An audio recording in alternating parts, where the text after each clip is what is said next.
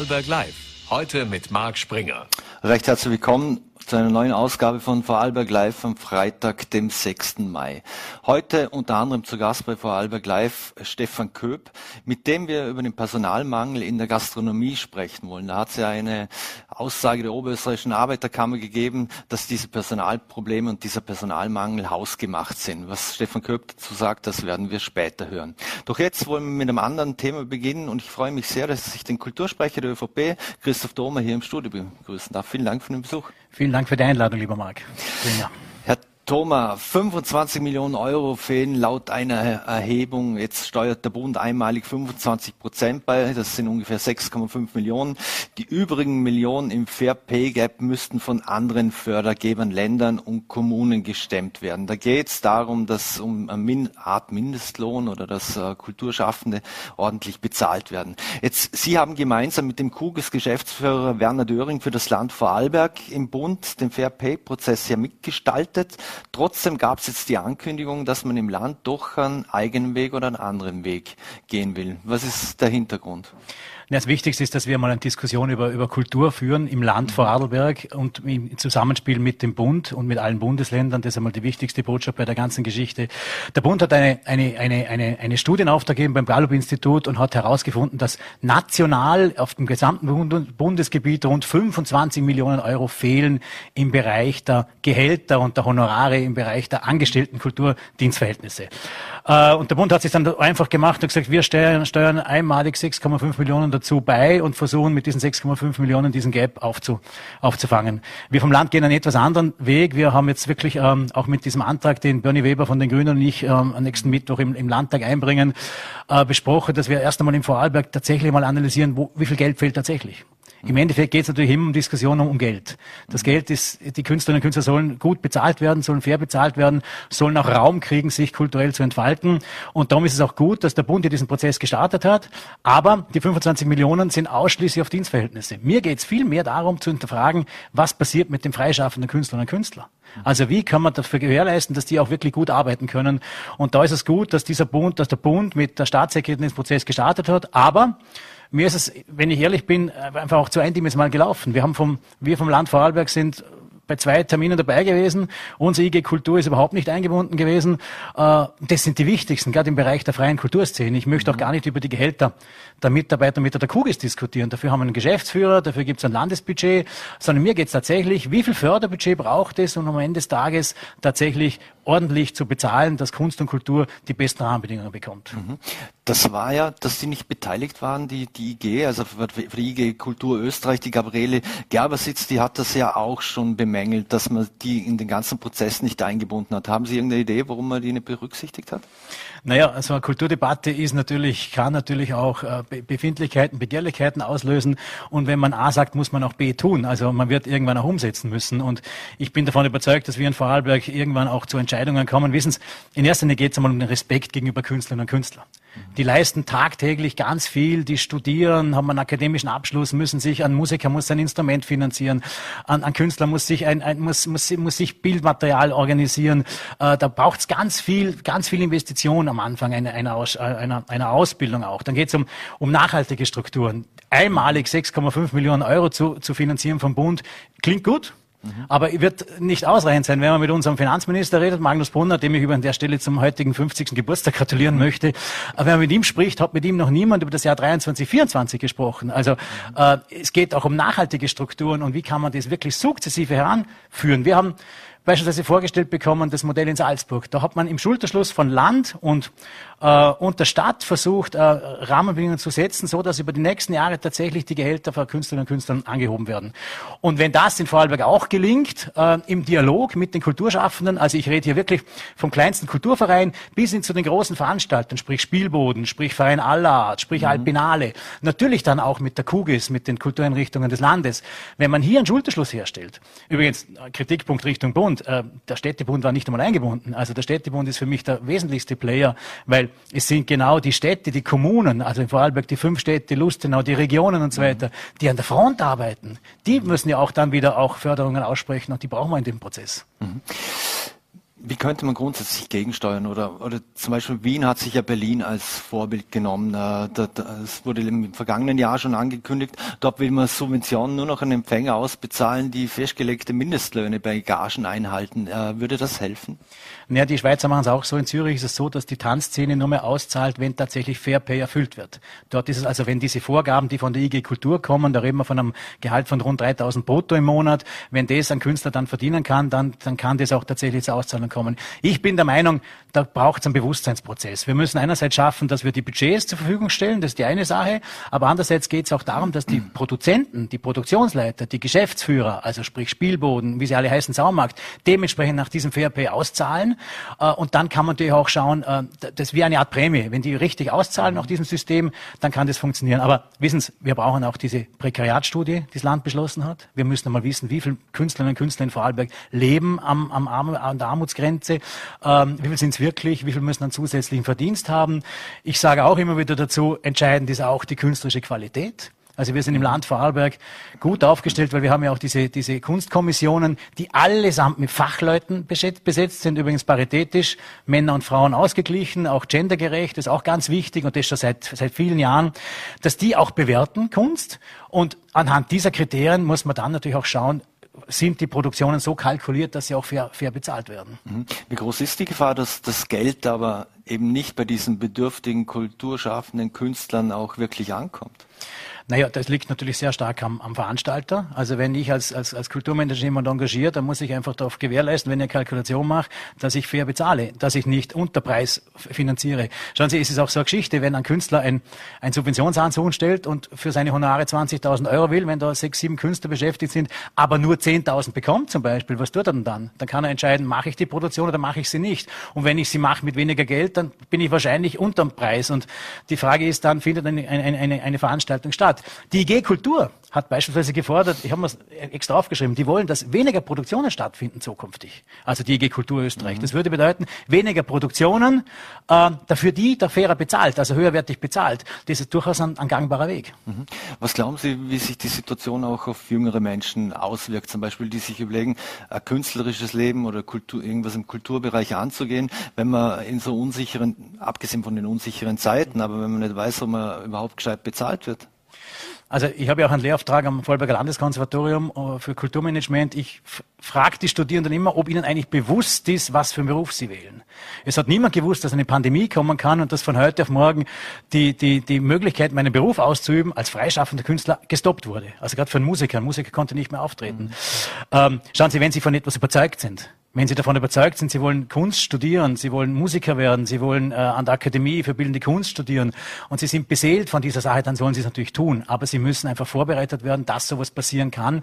Und ich sage natürlich jedem Künstler, jedem Musikstudierenden beispielsweise, er soll sich überlegen, ob er eine pädagogische Ausbildung dazu macht oder eine Zusatzqualifikation hat, damit er auch in schwierigen Zeiten auch einen anderen Job machen kann. Hm, vermutlich in sehr jungen Jahren noch weniger Probleme, aber wenn man dann ins Alter kommt, wo man vielleicht Familien gründen will oder ähnliches? Ja, das ist natürlich ein Problem, das muss sich jeder überlegen, aber wenn ich gerade die Vorarlberger Musiklandschaft anschaue, die Musikerinnen und Musiker, der Großteil hat, hat einen Lehrauftrag an den Musikschulen, mhm. äh, wo wir erst letztes Jahr die, die Gehälter angepasst haben in Vorarlberg im Landtag mit einer Zusatz, äh, glaube von einer Million Euro hat der Landtag beschlossen, einstimmig, also da sind schon die richtigen Rahmenbedingungen gesetzt. Mhm. Jetzt durch die Pandemie wurde der Kulturbetrieb im Prinzip auf Null heruntergefahren, es war auch ein bisschen on-off, dann wieder, hat man wieder ein bisschen aufmachen dürfen dürfen oder hat es äh, Veranstaltungen gegeben. Äh, bei allen negativen Folgen, die das Ganze hatte, hat das aus Ihrer Sicht oder was hatte das für Folgen oder was hat es für die Menschen in Vorarlberg? Hat sich da der Blick auf die Kultur insgesamt und was es für gesellschaftspolitische Bedeutung hat, etwas gewandelt? Wir leben, wie hat, wie hat der, der neue deutsche Bundeskanzler, den ich ja nicht zwingend als, als meinen, also ich bin ja nicht zwingend ein großer Fan von ihm, aber er hat gesprochen, es kommt ein Jahrzehnt der Zukunftsinvestitionen auf uns zu. Und der Rohstoff unserer, unseres 21. Jahrhunderts ist die Kreativität, ist der, ist der Mensch. Und ich glaube, diese Diskussion über Kunst und Kultur, das hat man gerade zu Beginn der Pandemie gesehen, die Künstlerinnen, die Kulturszene kam ja gar nicht vor über drei Monate. Nicht umsonst musste die damalige äh, Staatssekretärin auch zurücktreten, weil einfach Kunst und Kultur einfach kein Thema war. Mit der neuen Staatssekretärin ist tatsächlich ähm, auch ein Prozess losgetreten worden, dass man Kunst und Kultur wieder debattiert. Und wir haben das im Landtag auch gemerkt in Vorarlberg. Wir diskutieren tatsächlich prekäre Lebensverhältnisse.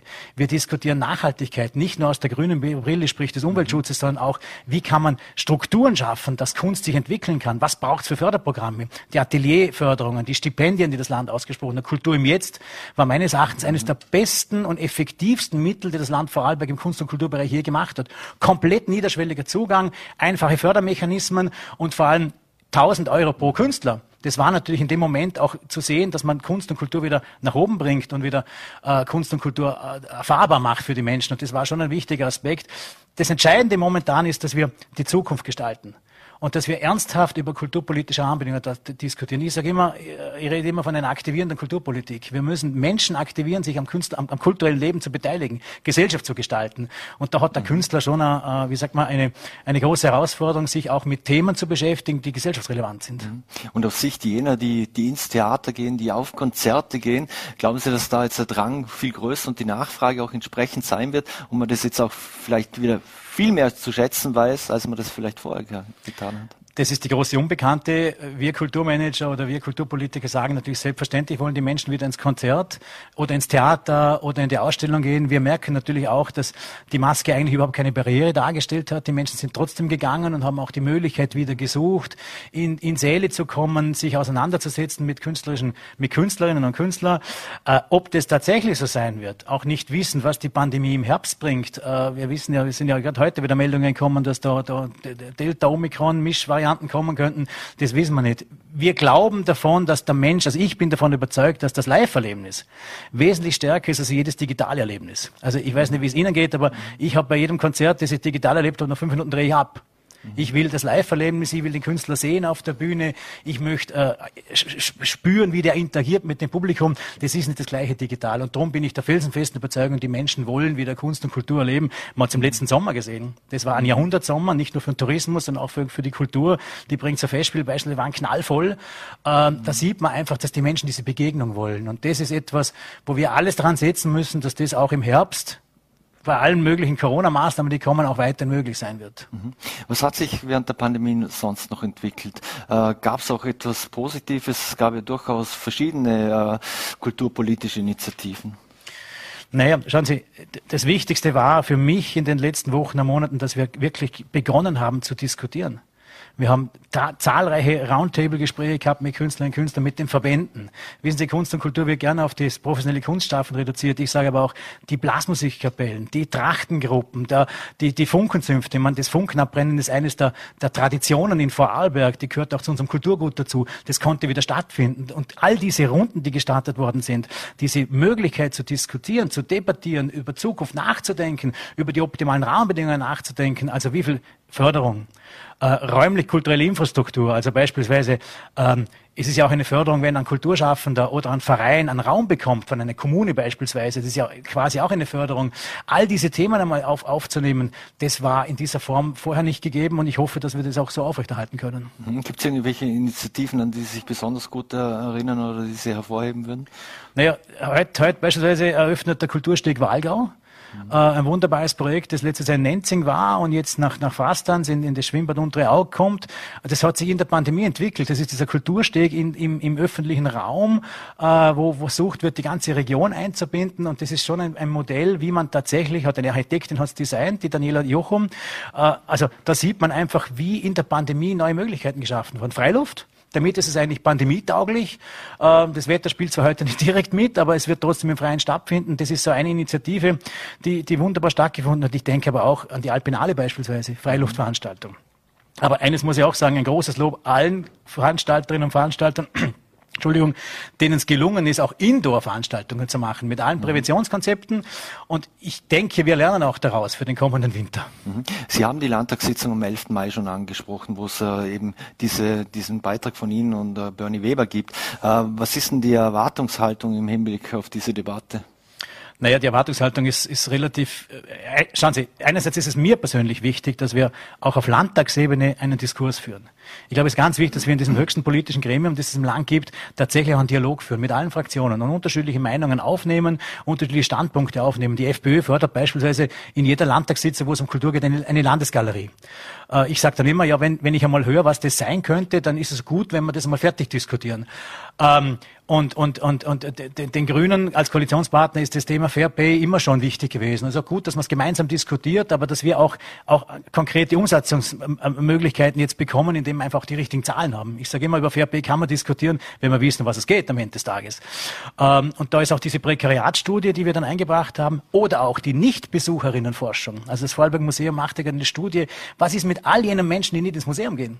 Was ich mhm. einen total spannenden Ansatz finde. Wie bringen wir alle Menschen, die lieber auf der Couch sitzen am Sonntagnachmittag, äh, ins Museum, als wie ein Formel-1-Rennen anzuschauen, obwohl ich das auch gern tue. Mhm.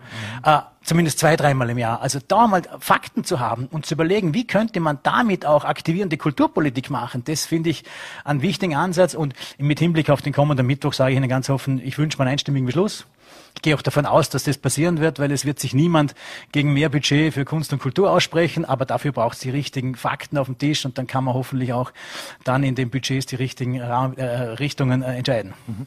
Wenn Sie das Budget ansprechen, äh, die Finanzierungssituation des Landestheaters hat sich ja insgesamt in den letzten Jahren ver verschlechtert, haben wir auch hier bei Vorarlberg Live schon äh, des Öfteren thematisiert. Jetzt äh, das sind ja ziemlich viele, also ein Budget in den letzten acht Jahren, ich glaube 20 bis 29 Prozent sowas, äh, wo das Landestheater jetzt mit weniger auskommen muss. Jetzt gibt's weniger Aufführungen, trotzdem hat äh, die Intendantin ein durchaus beachtliches Programm für dieses Jahr auf die, auf die Beine gestellt. Spart man das Landestheater tot auf, auf Landesseite?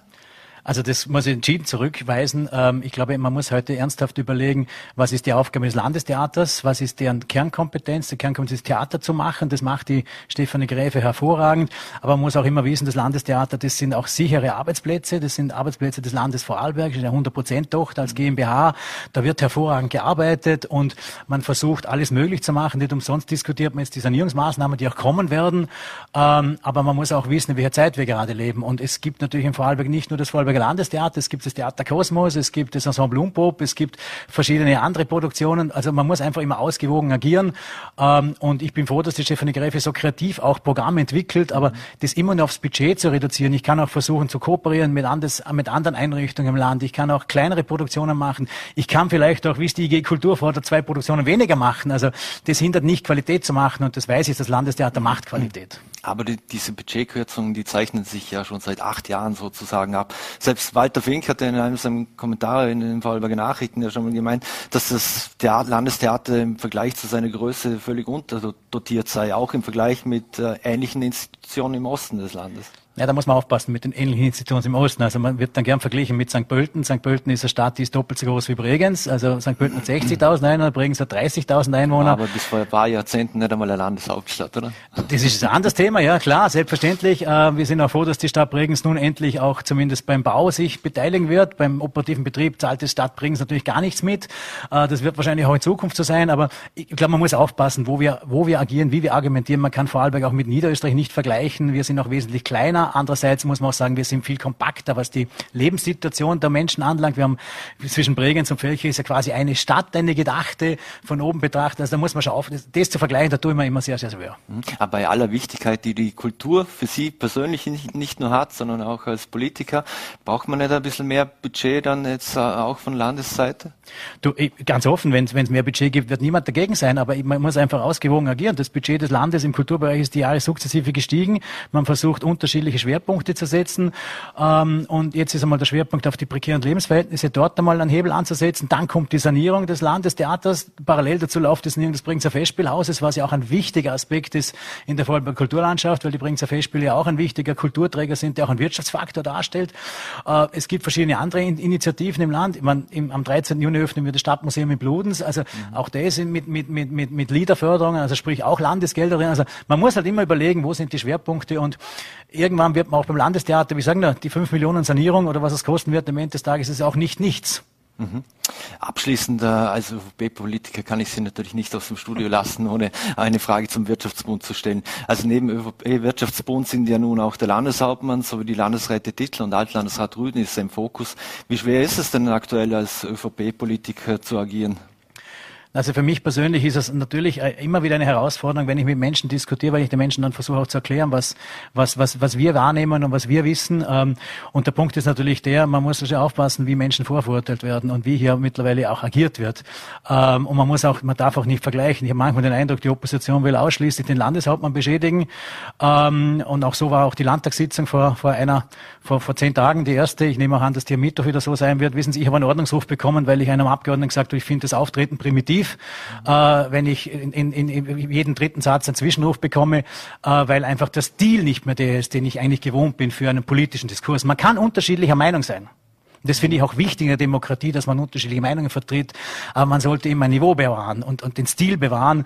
Und im Moment ist es so, dass ich den Eindruck habe, es geht ausschließlich darum, unseren Landeshauptmann, der seit vielen Jahren höchst erfolgreich dieses Land gestaltet. Wissen Sie, wir haben die, die haben die geringste Arbeitslosigkeit, wir haben auch Vollbeschäftigung, wir haben ein Wirtschaftswachstum, wir haben hervorragende Weltkonzerne in Vorarlberg sitzen, wir haben eine, eine, eine Kulturlandschaft in Vorarlberg, wir haben eine Vereinskultur, eine Ehrenamtsstruktur, die seines Zeichens sucht. Also das alles zu reduzieren auf einen Landeshauptmann und jetzt zu sagen, er muss weg, äh, es tut mir schrecklich leid, also da kann ich nicht mit, weil und dann auch zu sagen, das Land arbeitet nicht sauber. Ich meine, wir Vorarlbergerinnen und Vorarlberger arbeiten definitiv sauber und wenn ich dann irgendwelche Instagram Posts von, von NEOS-Abgeordneten sehen, die sagen, alles im Fall ist schlecht und schuld ist die ÖVP, äh, da muss ich ehrlich sagen, diesen politischen Stil, da stelle ich mich vor unseren Landeshauptmann hin, weil er einfach hervorragend arbeitet und das Land steht deswegen da, so gut da, weil wir hervorragende Unternehmen haben, weil wir tolle Menschen haben, knapp 400.000 Einwohner, die jeden Tag wirklich hervorragend arbeiten und das Land gestalten.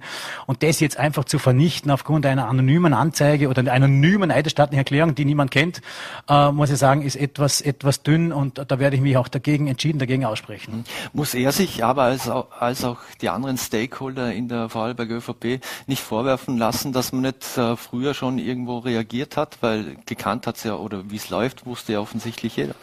Naja, ich glaube, über das Thema einer föderalen Parteistruktur kann man jetzt diskutieren. Ich glaube, wir werden die richtigen Schlüsse aus diesem, aus diesem, aus diesem äh, Wirtschaftsbund-Thema äh, ziehen und am Ende des Tages wird man auch die Zukunftsweichen stellen für die Zukunft. Karl-Heinz Rüde ist ein hervorragender Mann. Ich glaube, der ist eine hochintegre Persönlichkeit, wo wir auch wissen, dass er das jetzt gut machen wird. Und wenn Fehler passiert sind, dann wird man die aufklären.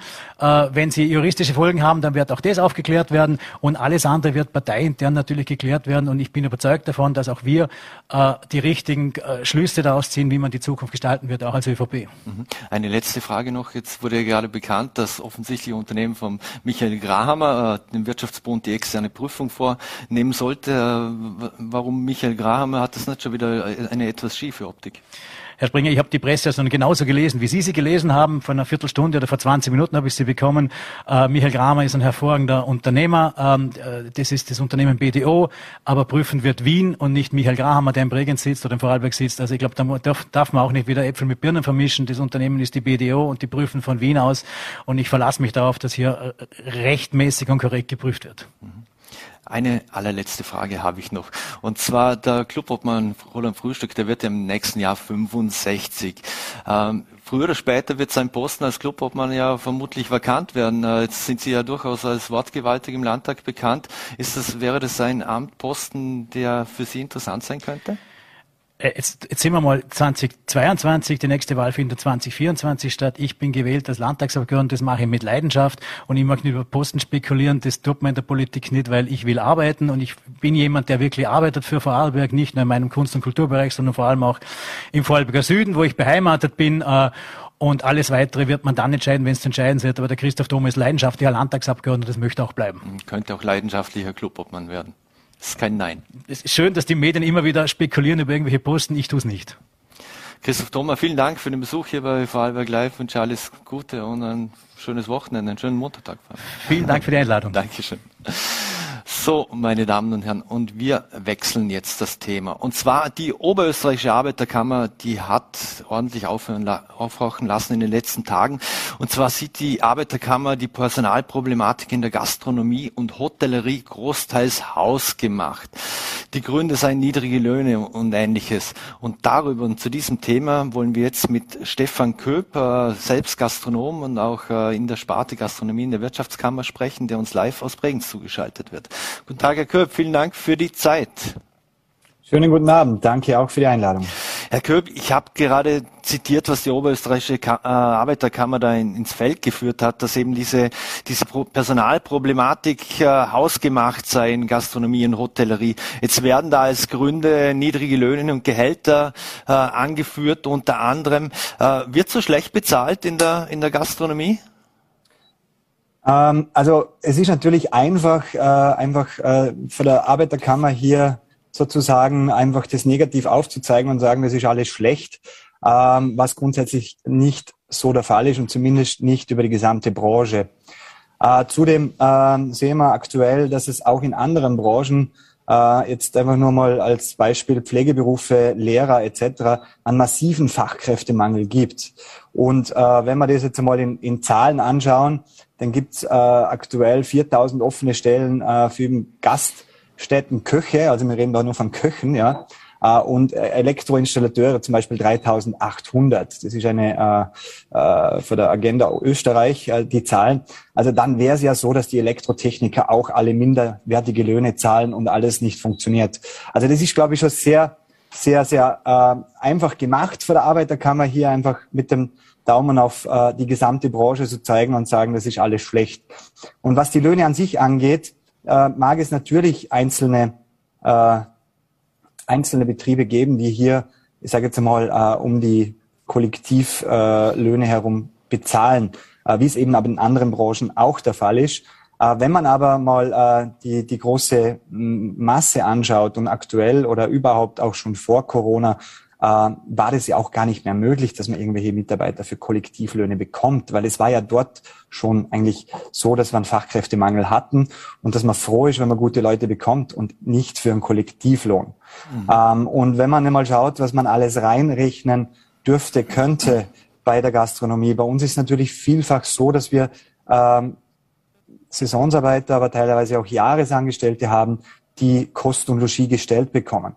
Mhm. Naja, also ich glaube, es weiß jeder selber, was das Leben in Vorarlberg kostet, äh, wenn man sich eine Wohnung oder wenn es auch nur ein Zimmer ist, zumueten möchte und dann noch die Verpflegung sozusagen bezahlt wird. Und wenn man das dann irgendwo auch draufrechnen würde auf den Lohn, ich glaube, was man natürlich nicht tut in dem Sinn, aber äh, irgendwo mit reinkalkulieren muss, äh, dann sind wir sehr, sehr, sehr gut unterwegs. Mhm. Wie sieht es denn bei Ihnen im Betrieb aus? Äh, sind Sie, haben, haben Sie genügend Personal oder wie versuchen Sie Personal zu rekrutieren? Also wir sind natürlich auch immer auf der Suche nach Mitarbeitern. Äh, wir haben einen recht großen Gap vom Winter in den Sommer, äh, weil wir im Winter irgendwo mit 40 Mitarbeitern und im Sommer mit knapp 80 Mitarbeitern fahren.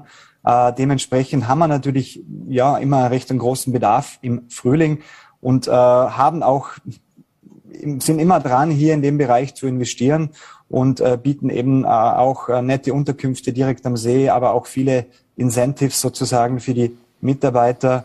Ähm, haben jetzt vor allem gerade auch von kurzem äh, versucht, allen Mitarbeitern auch einen äh, 40-Stunden-Vertrag, also einen Kollektivstundenvertrag äh, sozusagen anzubieten, denn bei uns ist es grundsätzlich schon noch gang und gäbe, dass wir mit 45 Stunden äh, arbeiten.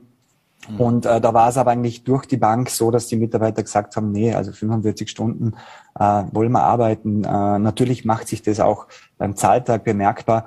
Und ich sage jetzt einmal, äh, ja, da gibt's äh, keine Kollektivlöhne mehr, auch wenn man es runterrechnet auf 40 Stunden. Mhm. Äh, um das Geld arbeitet einfach auch keiner mehr. Mhm. Weiters wurde, wurde da angeführt, dass äh, insgesamt 44,6 Prozent der Lehrlinge in diesem Bereich würden die Lehre vorzeitig abbrechen oder nicht positiv abschließen. Äh, wie sieht denn das im Vorarlberg aus? Äh, müssten da die Alarmglocken angehen angesichts solcher Zahlen? Haben wir das hier auch, dass extrem viele abbrechen? Wissen Sie da darüber etwas? Also grundsätzlich die Alarmglocken sollten schon länger läuten, was die Ausbildung angeht, denn äh, speziell im Bildungssektor sind wir in Vorarlberg tatsächlich sehr schlecht gestellt. Äh, auch im Vergleich zum restlichen Österreich. Also da wird in anderen Bundesländern durchaus mehr geboten für eben äh, äh für die Ausbildung im Allgemeinen. Ich rede jetzt nicht nur von der dualen Ausbildung, sprich von der Landesberufsschule, sondern auch im AHS-Bereich oder äh, äh, weiter. Äh, hier sind wir auch schon länger dran, einen Konsens zu finden mit dem Land, äh, über die Wirtschaftskammer, mit den Unternehmern, dass wir hier äh, vorwärts kommen. Es zieht sich natürlich jetzt, äh, also es stellt sich noch ein bisschen schwerer heraus, das umzusetzen durch Corona jetzt, weil natürlich auch für Umsetzungen immer auch Budget benötigt wird. Wir kämpfen hier aber an vorderster Front und äh, setzen uns dafür ein, dass da speziell im Bildungssektor, und Bildungscampus geschaffen wird und da auch äh, attraktivere Ausbildung geboten wird. Der erste Schritt hierzu war ja schon oder wurde schon äh, gesetzt vor knapp äh, fünf Jahren mit der Gast, äh, eben die geschaffen wurde sozusagen als Privatschule unter Anführungszeichen, äh, finanziert über Verein beziehungsweise Teil auch äh, Zuschüsse von den Fachgruppen. Und äh, da sieht man auch aktuell, dass eigentlich die Schülerzahlen recht konstant sind. In allen anderen Belangen ist es natürlich sehr, sehr rückläufig und äh, wie aber, aber auch in anderen Branchen, es fehlen halt einfach die Jugendlichen, die sich für äh, eine duale Ausbildung und speziell aber auch für den Tourismus entscheiden. Ist, ist für die Gastronomie und Hotellerie in, in Vorarlberg besonders schwer. Wir haben eine sehr starke Industrie, äh, Global Player hier im Land, äh, wo jeder natürlich um die besten Köpfe buhlt. Ist das ein, ein großer Wettbewerbsnachteil für Sie? Ähm, was die Mitarbeitersituation angeht, äh, macht es sicherlich nicht einfacher. Man darf natürlich auch nicht vergessen, dass wir für diese starken Industrie auch profitieren. Denn äh, wenn die Leute gut verdienen in der Industrie, haben sie auch Geld, das im Tourismus auszugeben. Und am Ende des Tages ist jeder von uns Tourist. Auch der Bregenzer, der nach Lech fährt zum Skifahren oder der Bregenzer Wälder, der am Bodensee zum Baden kommt, ist in dem Moment Tourist und genießt eben die Lebensqualität bei uns im Land. Und äh, in, in äh, weiterer Folge ist es natürlich so, dass da meiner Meinung nach die Politik das schon ein bisschen verschlafen hat. Denn wir haben aktuell eine, also ich rede jetzt für die Bundespolitik, wir haben aktuell eine sehr, sehr hohe äh, Pensionswelle. Äh, also es sind einfach dieses Jahr und auch die nächsten zwei Jahre extrem viel Pensionierungen, die anstehen. Zudem haben wir eine äh, wachsende, sehr gut funktionierende Wirtschaft. Das heißt, diese Positionen werden in der Regel großteils nachbesetzt oder eben halt Digitalisierung, aber auch dafür braucht es neue Stellen. Ähm, somit braucht es diese Hände unter Anführungszeichen. Und auf der einen Seite haben wir aber sehr geburtenschwache Jahre. So, das ist natürlich eine äh, Situation, die sich dann äh, noch mehr anspitzt durch, durch eben diese, diese Parameter. Und ja, wir haben es natürlich schwer im Tourismus mit der Industrie mitzuhalten, weil die natürlich ganz andere Mittel haben, hier aufzutreten und auch äh, in, in Summe äh, ein, ein, ein, ein, einen, ein besseres Rohr haben, will ich mal sagen, weil die Gastronomie ist natürlich sehr vielseitig, vom, vom Kebabstand bis zum Haubenrestaurant, alles dazugehört und hier auch alle Interessen so zu bündeln, dass man aus einem aus einem Rohr spricht, ist äh, ja ein bisschen schwieriger als wie denke ich in der in, in, in, in der Industrie. Mhm. Wie sehr konkurrieren wir hier eigentlich äh, mit unserem Nachbarland Schweiz, das ja grundsätzlich ein höheres Lohnniveau hat als, äh, als Vorarlberg? Naja, das, was die Schweiz, äh, grundsätzlich ja, gebe ich, gebe ich recht, äh, aber die Schweiz kämpft eigentlich mit der Situation, die wir hier jetzt in Österreich erleben, schon äh, seit zehn Jahren. Also die haben schon massiv Probleme gehabt, die letzten Jahre hier noch irgendwo einheimische Mitarbeiter, überhaupt auch Mitarbeiter zu finden. Äh, über Corona hat sich die Situation in der Schweiz wieder ein bisschen äh, ja, ge ge geglättet. Äh, entschärft, weil äh, sehr, sehr viele Mitarbeiter auch in die Schweiz abgewandert sind einfach aufgrund der Sicherheit, die die Schweiz auch in, im Tourismus gegeben hat. Äh, da gab es einfach deutlich weniger Schließzeiten und Lockdowns. Und äh, das Gehaltsniveau ist in der Schweiz natürlich äh, ein höheres. Man darf aber nicht vergessen, ähm, man bezahlt in der Schweiz auch mehr für den Lebensunterhalt. Beziehungsweise muss man die Steuern dazu rechnen, die noch gegebenenfalls nachbezahlt werden müssen, die Sozial-, also die Krankenversicherung. Und äh, das muss man sich in, in jedem Fall natürlich spezifisch äh, selbst anschauen. Mhm. Jetzt in der Gastronomie und Tourismus kommen ja ähnlich wie in der Pflege viele Mitarbeiter mittlerweile aus, aus dem Osten oder aus Osteuropa, früher auch noch aus Deutschland. Lässt sich damit der Fachkräftemangel etwas kompensieren oder ist das nur Kosmetik? Ich persönlich glaube nicht. Äh, ich glaube, es wird schwierig, äh, den Bedarf, den wir haben. Wir haben es vorher gehört, in Österreich alleine knapp 5000 gesuchte Kochstellen. Und das sind nur die, die beim AMS gemolden sind. Und es meldet ja nicht jeder seine Stelle auch beim AMS, weil es eh recht schwierig ist, hier sozusagen einen Koch auch aus dem Pool zu bekommen.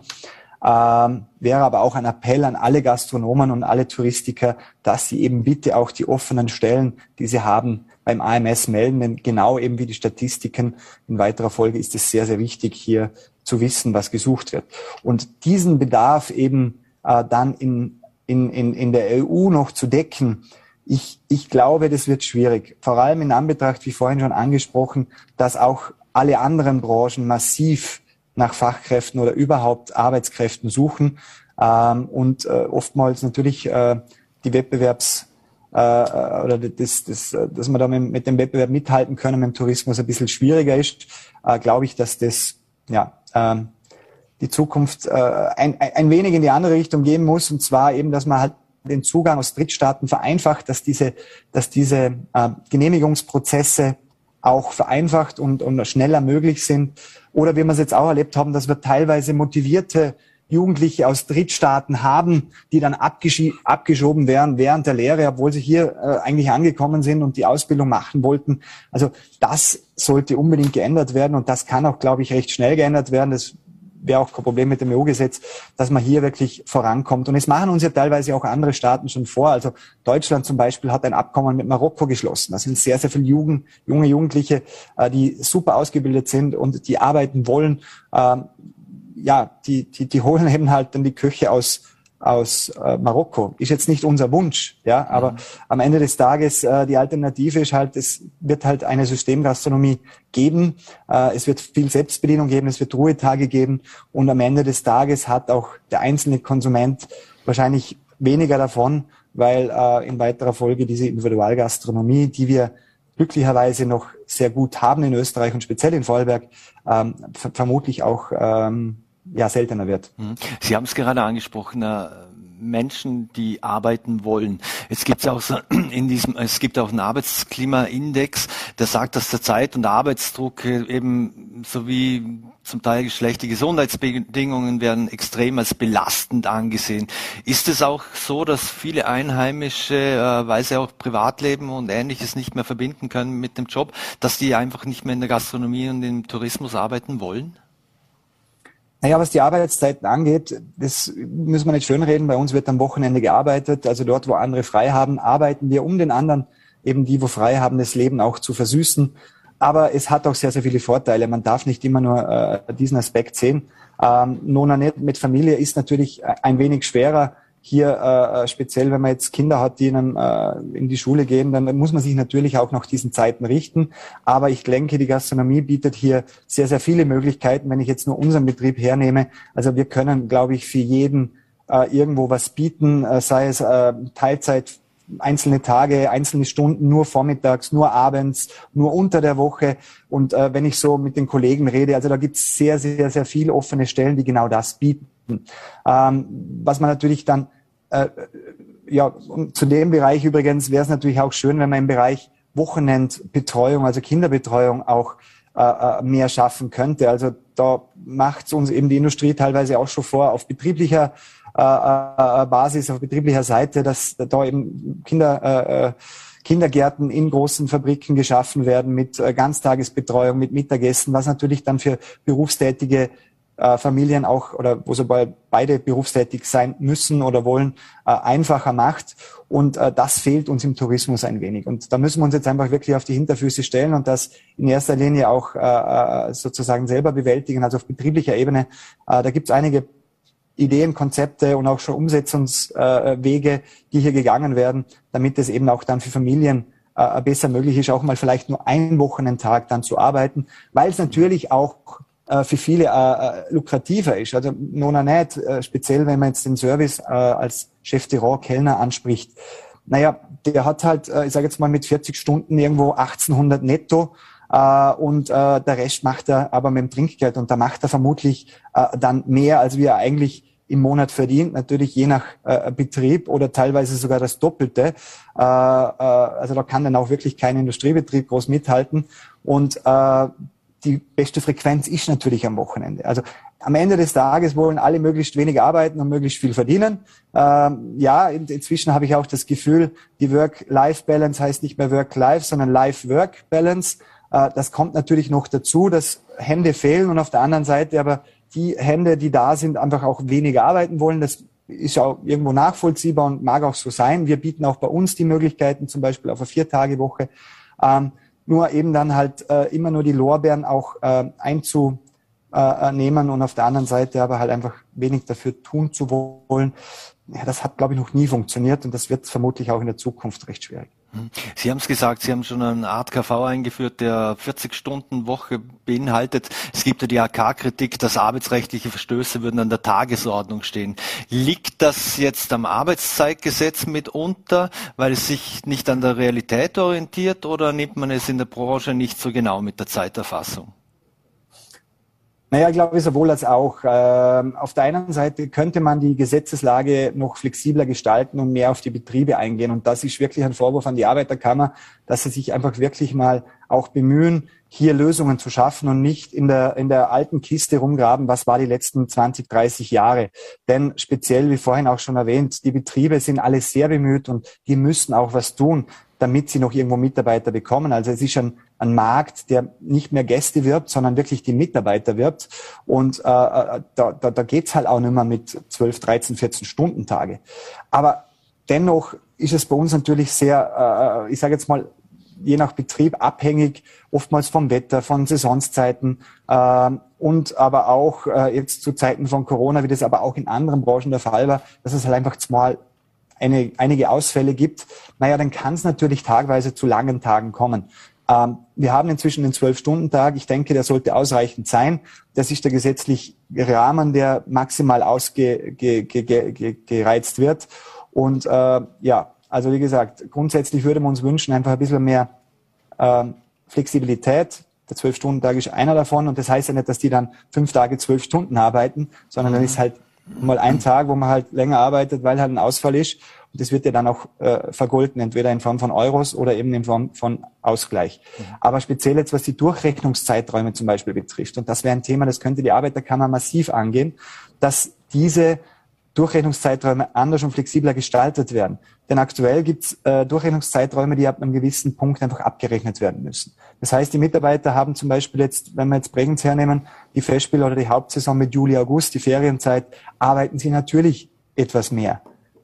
Und da gibt's Reglements, dass das zeitnah eben dann auch abgegolten werden muss. Zum Beispiel die Ruhezeiten. Wenn Sie mal in der Nacht nicht diese Ruhezeit haben, dann brauchen Sie es am, am Folgetag oder in den Folgetagen vergütet. Und das ist nicht mehr so, so häppchenweise wird es vergütet. Anstatt eben diese Durchrechnungszeiträume flexibler gestaltet werden, die Mitarbeiter dann über einen gewissen kurzen Zeitraum eben mehr arbeiten, wo sie auch gerne mehr arbeiten, weil sie in dem Moment ja auch speziell eben an der Front mehr verdienen und dafür gebündelt eben diese Mehrarbeit hinterher als Ausgleich, als Urlaub auch wieder konsumieren können. Mhm. Was Wiederholung ein definitiv besserer äh, äh, Faktor ist und äh, ja einfach praktischer wäre.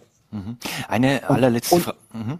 Und noch ein ganz wichtiger Punkt, wo die Arbeiterkammer über die Branchen einfach mal ansetzen könnte, als mit dem Finger nur drauf zu zeigen, wäre einfach, wenn man die Abgaben auf die Lohnnebenkosten mal senken würde. Da sind wir nämlich in Österreich an zweithöchster Stelle im EU-Schnitt und äh, Arbeit ist einfach zu teuer. Es wird, es rentiert sich oftmals einfach zu wenig. Und äh, äh, das wäre etwas, wo die Interessensvertreter der Arbeitnehmer mal angehen könnte, um hier äh, das zu senken, dass einfach wirklich mehr Netto vom Brutto bleibt. Mhm. Eine allerletzte Frage hätte ich noch und zwar äh, immer mehr Traditionsgasthäuser in Vorarlberg schließen. Die einen finden keinen Nachfolger oder keine Nachfolgerin.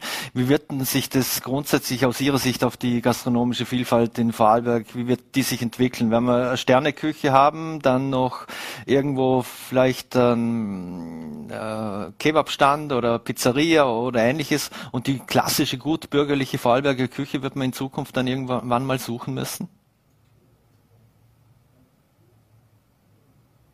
Jetzt ist, glaube ich, die Verbindung abgebrochen. Jetzt ist die Verbindung weg. Das ist sehr schade, aber ich glaube, es wird noch andere Gelegenheit geben, wo wir Stefan Köp diese Frage stellen können und sie nachreichen können. Wir bedanken uns fürs Dabeisein bei Vorarlberg Live, wünschen Ihnen ein schönes, ah, jetzt ist er wieder zurück. Dann technisches Problem, glaube ich. Ein kleines technisches Problem, dann, dann wollen wir die Frage noch schnell stellen. Äh, immer mehr Traditionsgasthäuser sterben im Vorarlberg aus, finden keine Nachfolger oder keine Nachfolgerin. Äh, es, es, ist schwierig. Wie glauben Sie, wird sich die gastronomische Vielfalt in Vorarlberg entwickeln? Werden wir dann die Sterneküche irgendwann haben, dann noch den, den Italiener und den Kebabstand und ich weiß nicht was noch alles irg irgendwo am Eck und die gutbürgerliche Vorarlberger Küche wird man in Zukunft dann äh, sehr genau suchen müssen?